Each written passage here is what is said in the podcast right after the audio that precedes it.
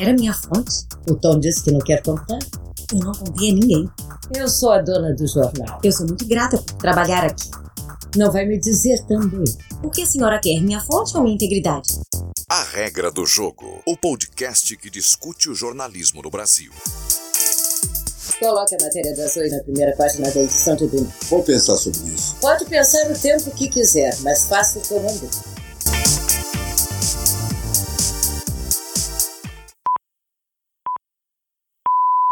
What's the news, humans?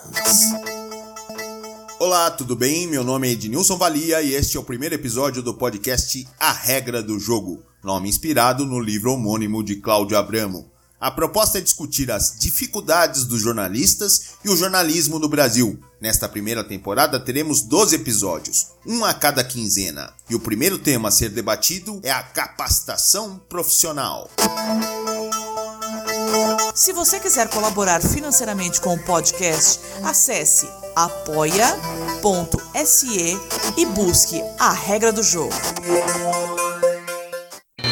Re, re, re, tran, tran, tran, retranca.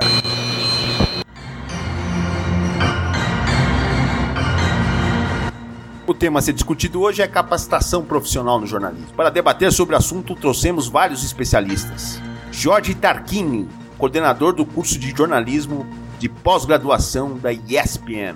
O dono da minha carreira sou eu. Eu tenho que ganhar bem para poder eu me capacitar. Breno Costa, diretor jornalístico e fundador do Bril. Qualquer processo de aprendizagem na carreira jornalística, esse desenvolvimento naturalmente impacta aquilo que você passa a considerar prioritário.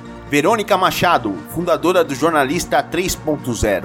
Eu prefiro usar termo não capacitação profissional, mas aquisição de habilidades. Natália Leal, chefe de interação e network do Bril e subeditora da agência Lupa.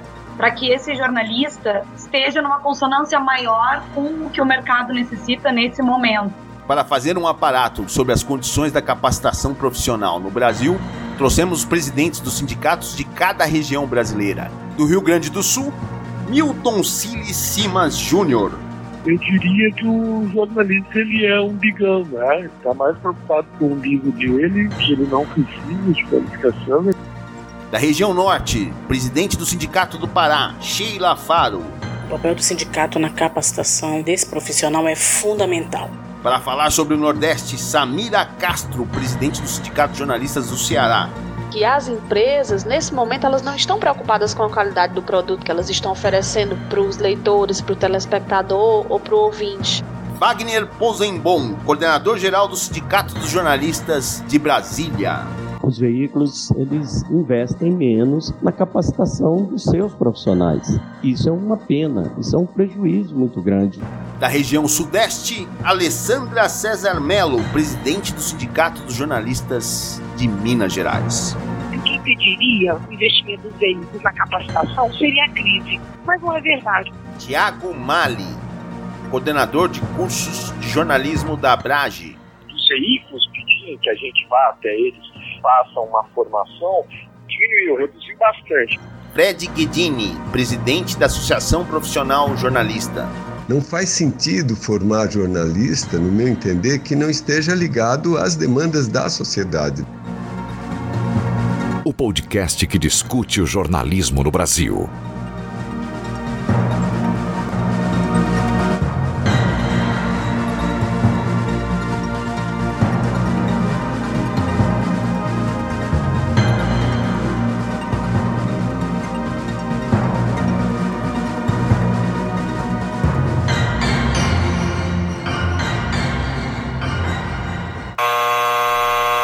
Caderno Cultural. Olá, aqui quem fala é Ricardo Ballarini, diretamente para o Caderno Cultural, com um comentário sobre o que é de mais importante no universo das artes.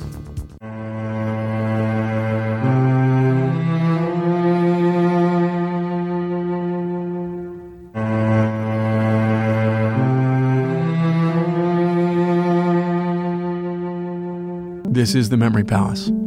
I'm Nate DeMeo. mind would wander. How could it not in the mill? 12, 14 hours a day seemed chattering machines, chattering coworkers.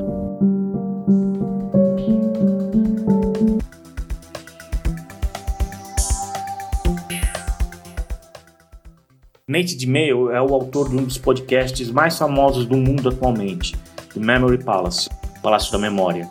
Nos áudios, ele conta histórias de anônimos, de forma a resgatar essas trajetórias e encaixá-las na linha do tempo dos Estados Unidos. O tradutor Caetano W. Galindo conta que ouvia seus podcasts em uma viagem quando teve a ideia de reunir esse material em um livro. Assim nasceu o Palácio da Memória, da editora Todavia, uma coleção de 50 podcasts que captou o melhor do trabalho do Edmail. Pode parecer uma proposta inusitada transferir uma mídia para outra, mas o, o resultado, muito por conta da boa tradução, faz com que este livro seja um experimento imperdível. Nate DiMeo é um exímio contador de histórias, e essa qualidade emerge do livro com organicidade. Mesmo em casos mais dramáticos, ele não facilita a vida para o ouvinte, leitor, também não deixa seu material escapar para o caminho da emoção forçada.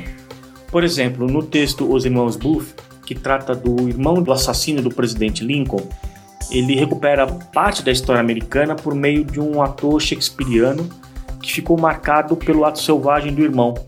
Com uma pesquisa rigorosa, ele entrega um texto envolvente e que prende o leitor, sem apelação. Destaco outro texto, é, chamado número 116842, é a Via Crucis de Margaret Knight, que no século XIX teve que enfrentar o preconceito machista até conseguir uma patente. O trechinho está na abertura dessa coluna. É um tema extremamente atual e que de meio acrescenta outra camada ao contar uma história de 100 anos que muito bem poderia ser contemporânea. Com ideias de resgate como essas que tratam de temas universais, ainda que restritos a personagens americanos, o podcast Agora Livro O Palácio da Memória entrega um, um conjunto de 50 textos que são lidos compulsivamente. Bom, é isso aí. Boa leitura.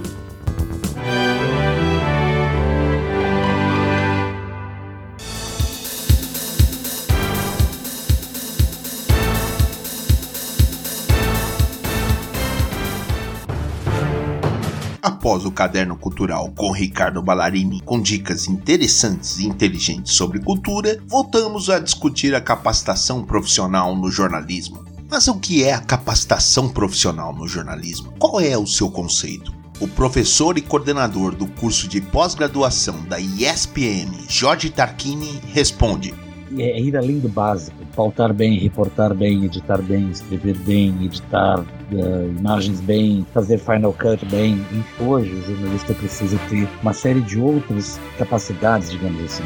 Verônica Machado, do jornalista 3.0, diz a relação do aprendizado da capacitação profissional com a vida pessoal.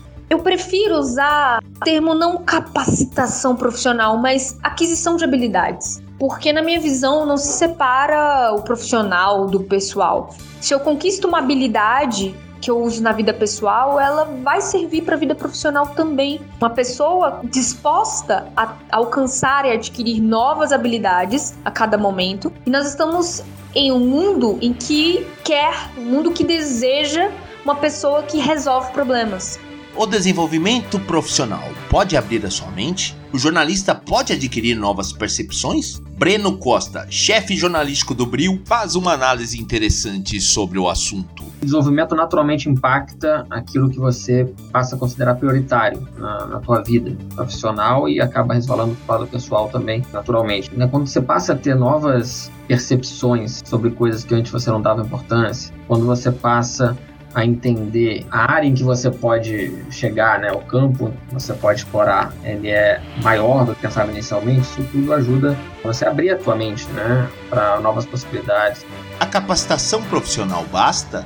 Ou o jornalista tem que estar atento às necessidades do mercado? Natália Leal aponta as características que os profissionais precisam ter para atender os veículos de comunicação. Para que esse jornalista esteja numa consonância maior com o que o mercado necessita nesse momento. Então, óbvio, qualquer qualificação hoje em dia é super importante para o momento do mercado que a gente está vivendo. E uma das coisas que é mais importante na minha visão hoje é a gente reconhecer onde falhamos para a partir daí a gente poder melhorar. A crise financeira é um dos motivos alegados pelos veículos de comunicação sobre fornecer a capacitação profissional aos seus funcionários. Alessandra César Melo, presidente do Sindicato dos Jornalistas de Minas Gerais, questiona o argumento. A gente podia até falar atualmente que o que impediria o investimento dos veículos na capacitação seria a crise. Mas não é verdade, porque mesmo no auge, quando todos estiveram muito bem financeiramente, raramente eles prestavam, ofereciam cursos de capacitação.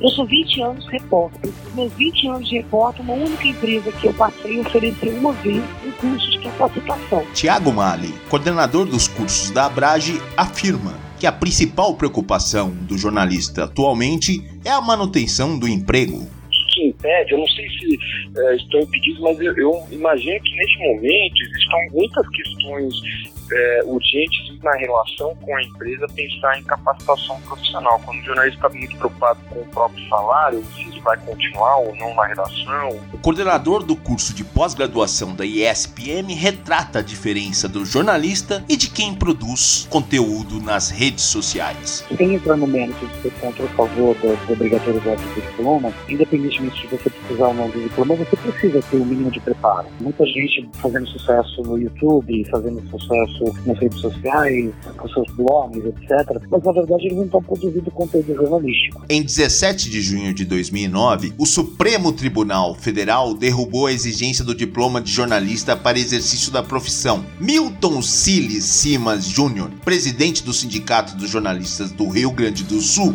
afirma que a decisão precarizou a profissão. Isso aí vem já em função da decisão do STF o nosso diploma. Foi que envolveu a grande mídia, a Folha de São Paulo é uma das envolvidas e as grandes empresas, ela, quanto mais precarizado, melhor. O jornal Folha de São Paulo, que se manifestou a favor da derrubada do diploma de jornalista, não obteve sucesso com a contratação de jornalistas não diplomados, segundo Fred Guedini da APJOR. Todas as empresas jornalísticas utilizam a mão de obra que é formada nas faculdades e de forma muito menor assim, por questões até ideológicas, de ser contra o curso de jornalismo, a direção da Folha de São Paulo manifestou várias vezes, contratam pessoas que não são jornalistas de formação com bastante insucesso, vamos dizer assim. Os jornalistas enxergam a capacitação profissional como um diferencial no mercado? Para Samira de Castro, não. Os colegas não enxergam a questão da qualificação um diferencial no mercado de trabalho, pelo menos ao ponto de chegarem para os seus empregadores tentarem convencê-los a custear algum curso. Eu particularmente conheço poucos colegas que cheguem a negociar esse item diretamente com os seus chefes imediatos. Mas conheço muitos colegas na área de assessoria de imprensa ou de comunicação que já colocam essa parte da capacitação como uma demanda. O jornalista tem medo do patrão? Alessandra César Melo responde. O jornalista com o patrão todos os sentidos, ele é muito medroso, medroso demais. Em função, inclusive, do desemprego, né? A profissão tem tido um índice de desemprego muito grande, as faculdades formam, formam jornalistas que não acham mercado, aí isso contribui para a precarização e contribui para esse medo das pessoas de reclamar, de exigir seu direito, querer é, pressionar os donos dos jornais para melhorar as condições de trabalho. O jornalista tem ciência do seu trabalho? Basta o que ele desenvolve dentro de uma redação? Jorge Tarquini tem um conceito diferente. Fazer tudo direitinho é um terço do nosso trabalho. Ter profundo conhecimento das dinâmicas do nosso público é o outro um terço, e o outro um terço é entender como é que o produto que a gente faz né, com o jornalismo se insere na realidade das pessoas e do mercado hoje em dia. O que o mercado exige do jornalista?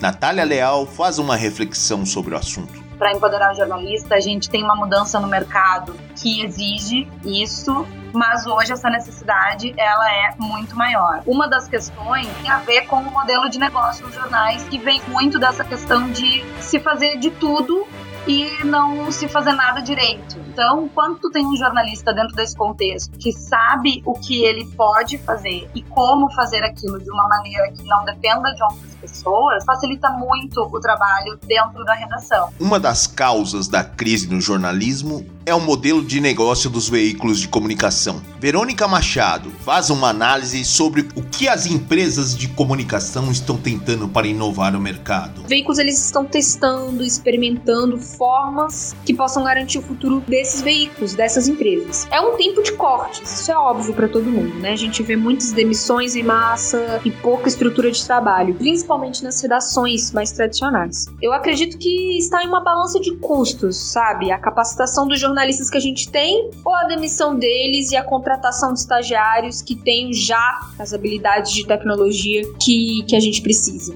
Que devemos enxergar? O que o jornalista está deixando passar? Qual é o papel de cada mídia? O coordenador de cursos de pós-graduação da ISPM responde: o, o, jornalismo, o jornalismo propriamente dito, ele é como a medicina, os preceitos são os mesmos, né? o que muda são as, as tecnologias e as formas de publicar, de investigar, etc. Na verdade, que a gente precisa olhar hoje é qual é o papel de cada mídia. Não é segredo para ninguém que os jornais brasileiros se inspiram no New York Times, na inovação, no design e no conteúdo jornalístico. Breno Costa faz uma comparação entre o veículo estadunidense e os brasileiros? Os jornais brasileiros se inspiram muito naquilo que o New York Times traz de inovação e tal, mas fazem tudo, tentam fazer tudo parecido com o New York Times, só esquecem desse pequeno detalhe que eles trabalham a informação de maneira muito mais aprofundada do que os jornais brasileiros. Né? No caso do grande acontecimento político no Brasil, por exemplo, se eu pegar a Folha de São Paulo, o máximo de espaço que eles vão dar é uns 50 centímetros, atualmente, né? É uma matéria a respeito disso. No caso do New York Times, 50 centímetros é piada.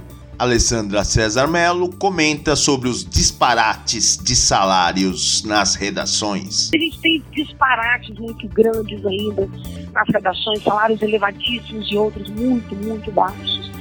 Mas eu acho que os grandes jornais eles estão envelhecidos. A maioria é, dos grandes jornais são comandados por famílias, grupos econômicos de longa data, e as pessoas às vezes não perceberam ainda como o jornalismo mudou, como está mudando, como a comunicação está mudando. A liberdade jornalística nas redações sempre foi um assunto em voga. Fred Guedini analisa o atual momento. Porque o jornalismo brasileiro dos grandes veículos é um jornalismo de onde se tem pouca liberdade para o exercício da profissão, ele é muito centrado nos interesses e nas visões das empresas, dos donos das empresas. É um jornalismo é quase um jornalismo autorizado, vamos dizer assim, pelo menos naquilo que diz respeito à política nacional, à economia, com certeza. Samira de Castro questiona se os veículos de comunicação estão preocupados com a qualidade do produto. As empresas, nesse momento, elas não estão preocupadas com a qualidade do produto que elas estão oferecendo para os leitores, para o telespectador ou para o ouvinte. Elas estão preocupadas em oferecer um jornalismo muito básico, muito feito inclusive por estudantes de jornalismo que trabalham como profissionais e não estão preocupadas com a qualidade daquele produto final. Isso, de certa forma, tem a ver com baixo ou, ou nenhum tipo de investimento em qualificação. Em momentos de crise, a capacitação profissional é um dos primeiros cortes dos veículos de comunicação. Tiago Mali fala sobre sua experiência na Abrage. Os veículos que a gente faça, eles façam uma formação, diminuiu, reduziu bastante. Eu não sei se isso reduziu e uma possibilidade é por conta da crise, por conta da, da falta de dinheiro nos veículos. A gente sabe né, que tem tido demissões né, com frequência. Breno Costa, o chefe jornalístico do Bril, lamenta a falta de profundidade nos veículos de comunicação do Brasil e apresenta o caso Marielle, a vereadora assassinada no Rio de Janeiro no dia 15 de março, como exemplo. Se explorar de maneira mais profunda, por exemplo, um ponto óbvio aí é o perfil dela tá? A história de vida dela em detalhes. Né? São pontos que dá para explorar, entendeu? Algum jornal vai fazer isso, eu sei, provavelmente vai fazer, mas vai fazer com uma profundidade menor do que poderia. E é barato fazer isso, porque em principais veículos e tudo mais tem presença dentro do Rio de Janeiro. Né? O Rio de Janeiro é uma cidade, é uma metrópole, tem muito jornalista lá que pode fazer isso sem ter que, ter que pagar hospedagem, sem ter que pagar uma viagem de avião, Jorge Tarquini, explica como o jornalista pode se diferenciar no mercado de trabalho. E o que diferencia então o jornalista é ter uma formação humanística e ter uma visão 360 graus efetivamente do que é o jornalismo, com as novas ferramentas e com todas as novas maneiras. Vanderlei Posenbom, coordenador geral do Sindicato dos Jornalistas de Brasília, diz que a falta de interesse na capacitação profissional é um problema na profissão. Muitas das vezes o jornalista ele não, não participa dos cursos que as entidades oferecem, palestras, que podem ajudar muito nessa nova formação. Milton Siles Simas Júnior lamenta a falta de unidade dos jornalistas no Brasil. Chamamos a categoria e vem 5, 10, 15, recebemos as propostas, levamos para a Assembleia para avaliar, aí um dia eles ah, de manhã eu não posso nem ficar cuidando da minha mãe. Ah, de noite não dá porque está fechando mal. De tarde tem que andar. A presidenta do Sindicato dos Jornalistas do Ceará questiona os jornalistas por esperarem dos veículos de comunicação a iniciativa pela capacitação profissional. O jornalista ele tem que ter em mente que todo tipo de investimento que ele faz diretamente na sua capacitação é um investimento que fica para ele. Não é um investimento que ele vai fazer pensando na empresa ou pensando no seu empregador. Ele vai fazer porque conhecimento agrega valor para a sua carreira profissional, agrega valor para o resto da sua vida, né? Eu acho que a gente tem que estar tá com a mente aberta e entendendo que precisa estar sempre evoluindo. Se o medo sempre foi preponderante na hora da negociação salarial e da capacitação profissional com os patrões, outra característica impede a união dos jornalistas. Sheila Faro, presidente do Sindicato dos Jornalistas do Pará,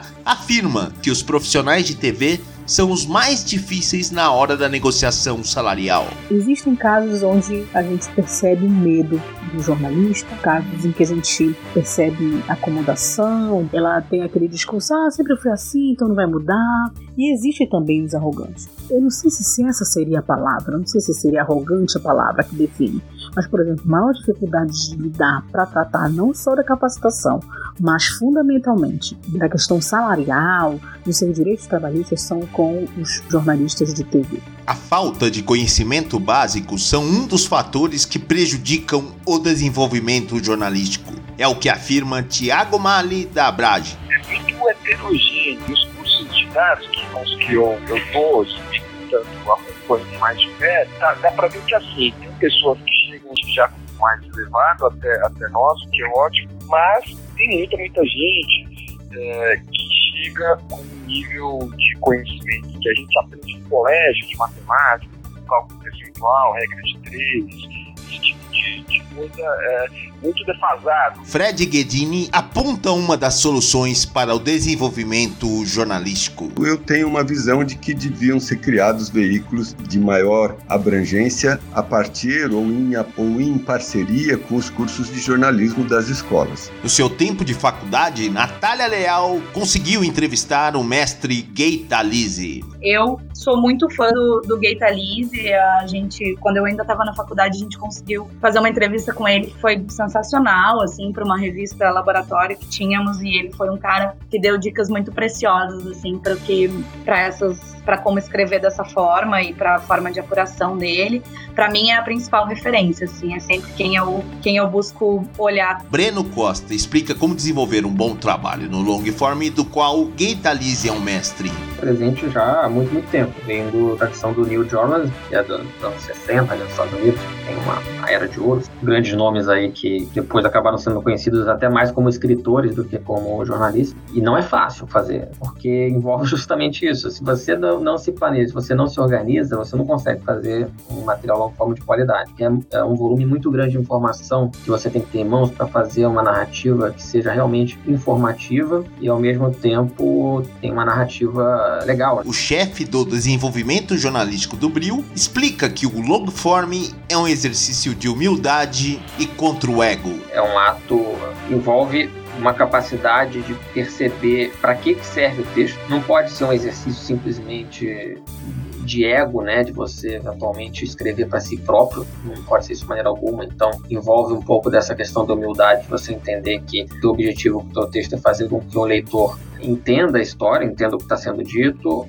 Além do long form, outra dica crucial para o desenvolvimento jornalístico é a checagem, como diz Fred Guedini. A necessidade de você checar a informação, por isso a informação jornalística não é uma informação qualquer, é uma informação checada, uma informação qualificada que vem de fontes que são fontes reais, fontes fidedignas, e o trabalho, a disciplina de checar a informação, no meu entender, é um dos grandes desafios. Além do long form da checagem, a motivação é muito importante no desenvolvimento jornalístico. Verônica Machado diz quais são as motivações do jornalista. Eu acredito que ele não tem que ser motivado por algo externo a ele. Ele tem um poder como indivíduo, ele tem que se motivar. Ele é o único responsável por isso, não é algo de fora que tem que motivá-lo. Ele tem que buscar motivação dentro dele mesmo. Quem ele quer ser, onde ele quer chegar, qual é o propósito dele fazendo o que tá fazendo. Porque ele tá esperando que algo de fora aconteça, é, a oportunidade caia do céu, alguém diga para ele o que ele tem que fazer, e não é isso.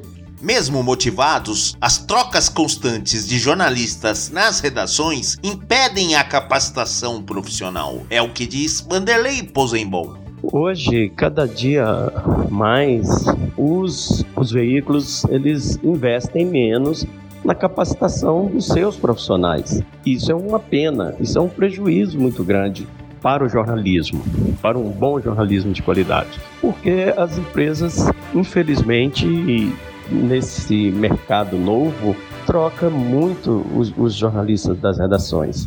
Samira de Castro, a presidenta do Sindicato dos Jornalistas do Ceará, já apresentou várias alternativas para a capacitação profissional dos jornalistas. Veículos alegam questões de custos para não investir nos seus profissionais. Nós já tentamos, inclusive, há alguns anos, incluir nas convenções coletivas de trabalho de jornal e revista e rádio e televisão uma cláusula de capacitação profissional em que as empresas, através de permuta com anunciantes, mais a resposta que a gente obtém das empresas aqui do estado é de que elas não têm lastro para bancar esses cursos e que as permutas são inviáveis.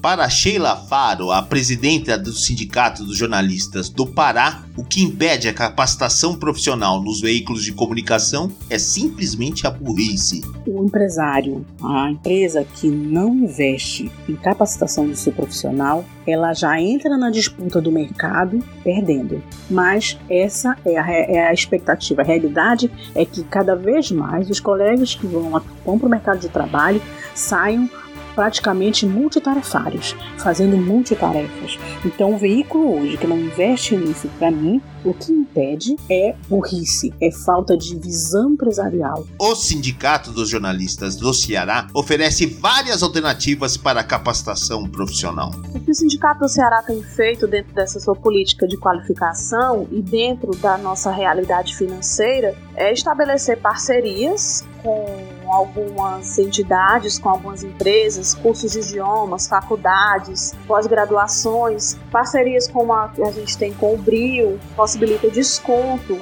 para o associado que quer participar de qualquer tipo de qualificação e também os cursos presenciais. Para Alessandra César Melo, a reforma trabalhista prejudicou os sindicatos de investirem na capacitação profissional. O sindicato sempre teve historicamente muito, muito atuante nesse sentido. Ano passado a gente fez inclusive cursos sem nenhum tipo de custo para os jornalistas, para o trabalhador. A gente tem agora uma diminuído um pouco nesses últimos meses, até em função mesmo do imposto sindical, porque foi uma coisa que atrapalhou muito o nosso financiamento. Mas a gente vai voltar agora, mas aí, infelizmente, com todos os custos terão que ser pagos para Sheila Faro, o papel do sindicato dos jornalistas é fundamental na capacitação profissional. O papel do sindicato na capacitação desse profissional é fundamental. Primeiro, para que a gente é, reforce a defesa que os sindicatos fazem da qualificação profissional. Está em constante atualização, em constante capacitação profissional para disputar com altivez, com força esse mercado de trabalho que é sanguinário. Vanderlei Posenbon acredita que há uma nova forma de comunicação. Muitas das vezes ele no jornalismo ele está muito mais ligado na questão da nova forma da, da comunicação texto mais curto, mais rápido, o diálogo com o leitor pela internet é diferente. Então, palestras, seminários, tudo isso no dia a dia ajuda muito e as entidades precisam oferecer esses cursos de capacitação. O jornalista que não der continuidade para sua educação está morto para o mercado. É o que pensa Jorge Tarquini. O jornalista ele precisa continuidade de educação, na sua formação complementar. Fica a graduação, pronto, e o que eu aprendi, o mercado me ensina. Não, não existe mais. Tem que pensar assim, capacitar cada vez mais. Hoje, por exemplo, um jornalista que entenda de política, que entenda de dados, está morto. Uma das prerrogativas para melhorar a capacitação profissional dos jornalistas foi colocá-la como diretriz do Sindicato do Ceará. Dos princípios e prerrogativas estatutárias do Sindicato dos Jornalistas do Ceará é promover cursos, conferências, debates, exposições, estudos e outras iniciativas com o objetivo de propiciar atividade intelectual e o aperfeiçoamento cultural dos jornalistas. Então, já está dentro da nossa diretriz, do nosso princípio básico, trabalhar com a capacitação. A internet apresenta soluções para quem busca capacitação profissional. O site Jornalista 3.0, conduzido por Verônica Machado, apresenta sua proposta.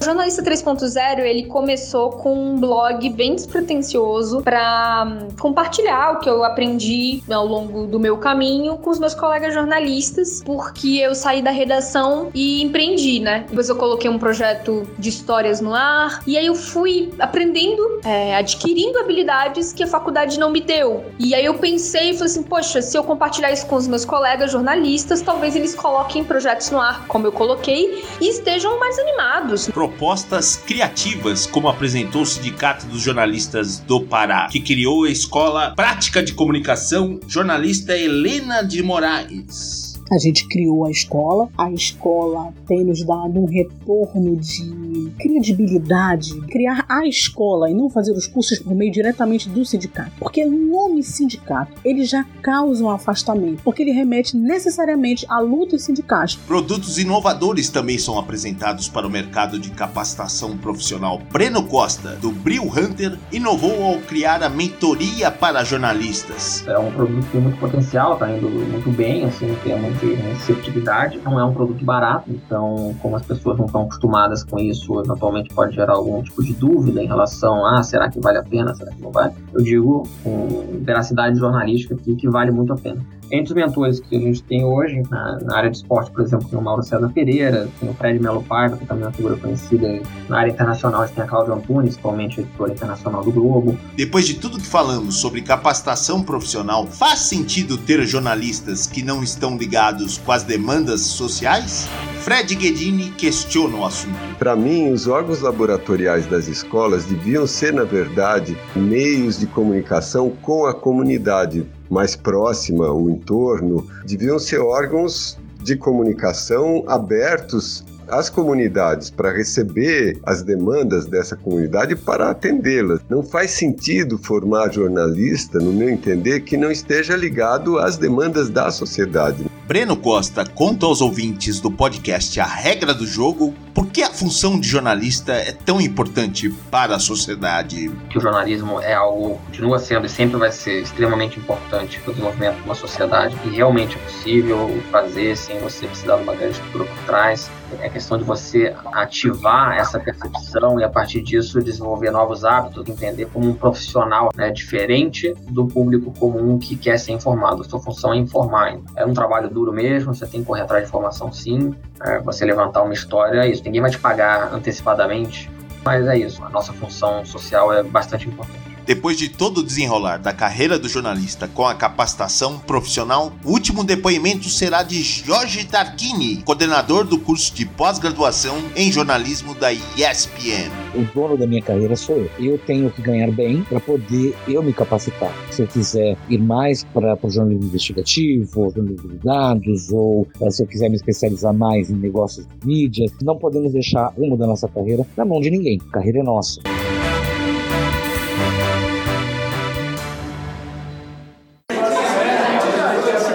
Nota Pé.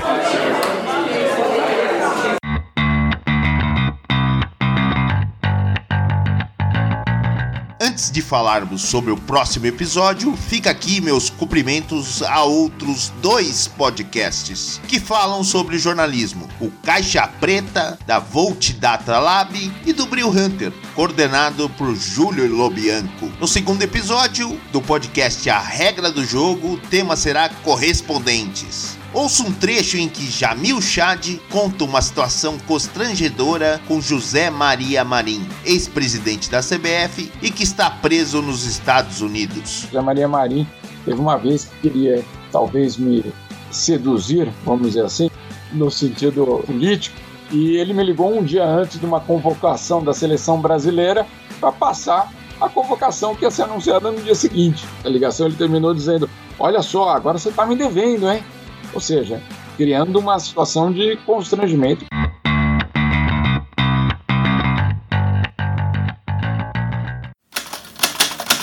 Fechamento.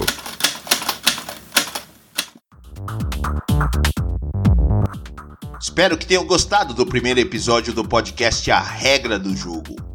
Meus agradecimentos aos entrevistados Jorge Tarquini, Breno Costa, Verônica Machado, Natália Leal, Sheila Faro, Samira de Castro, Alessandra César Melo, Vanderlei Posenbon, Milton Siles Simas Júnior, Fred Guedini e Thiago Mali. O Prio Hunter teve dois entrevistados, o Breno Costa e a Natália Leal, e eu também faço parte. Todas as referências citadas no podcast estarão na descrição. E meu muito obrigado ao Silvio Luiz Pancera, a Raul Andreucci e a voz poderosa de Leonardo Miller. Antes de terminar, vou deixar aqui um comentário importante de André Pontes do podcast NBW. Ele faz uma reflexão importante sobre o fake news e a guerra nas redes sociais brasileiras. Até o próximo programa e tchau! É, galera, para encerrar a edição de hoje, eu vou pedir licença para vocês usar esse espaço para fazer um desabafo aqui sobre o que está acontecendo nas redes sociais.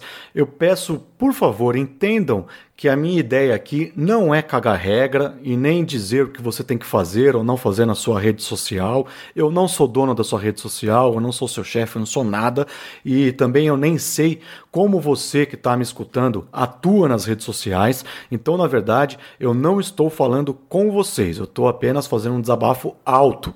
Beleza? Como diria o meu sobrinho, é o André Full Pistola que vai falar aqui.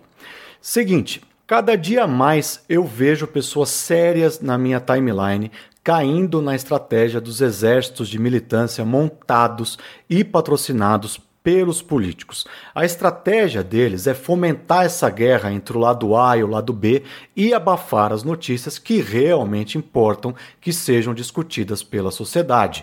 Por exemplo, se todo mundo que falou não estou vendo ninguém comemorar o fato do Aécio ter virado réu tivesse lá na rua comemorando, em vez de ficar no computador criticando os outros, a gente teria tido tantas panelas nas sacadas quanto nos últimos acontecimentos. Ah, o julgamento do Aécio não foi televisionado, já o do Lula. Pois bem, Estudem antes de cair nessa guerra. As sessões do plenário do Supremo são transmitidas ao vivo pela TV Justiça desde 2002. Já o trabalho das turmas, no caso o julgamento do Aécio foi feito por uma turma, por exemplo, não foi televisionado. Não foi televisionado não porque era o Aécio, mas porque é uma regra do STF. Isso ocorre desde que o STF transmite as sessões do plenário em 2002. O trabalho das turmas não é televisionado. Não é televisionado porque as sessões são realizadas ao mesmo tempo e para não ter controvérsia sobre quais julgamentos a TV Justiça iria escolher para transmitir, ficou decidido lá atrás que todas as sessões do plenário seriam televisionadas e as das turmas não. Se todo mundo que comentou, muitos sem sequer assistir, essa entrevista da Glaze Hoffman para Al Jazeera tivesse focado em outro assunto mais sério, porque, sério, entrevista para Al Jazeera, esse vídeo não teria tido o efeito que a Glaze quis com ele, que era aparecer. O Senado teria tido um dia de trabalho comum e não um dia de confusão por causa do vídeo. Parabéns aos envolvidos. Se todo mundo que falou que ia cancelar o Netflix por causa da série não tivesse falado sobre esse assunto, outras milhares de pessoas sequer ficariam sabendo da existência dessa série. É basicamente aquela pergunta: se uma árvore cair no meio da floresta e não tiver ninguém lá para detectar, existirá barulho? A Netflix agradece. Se todo mundo que criticou o Moro pelo inglês falho dele soubesse que as leis brasileiras são todas em português, ou melhor, se todo mundo que criticou o inglês do Moro tivesse entendido que ele falou em inglês, vocês estão sacando o que eu estou querendo dizer?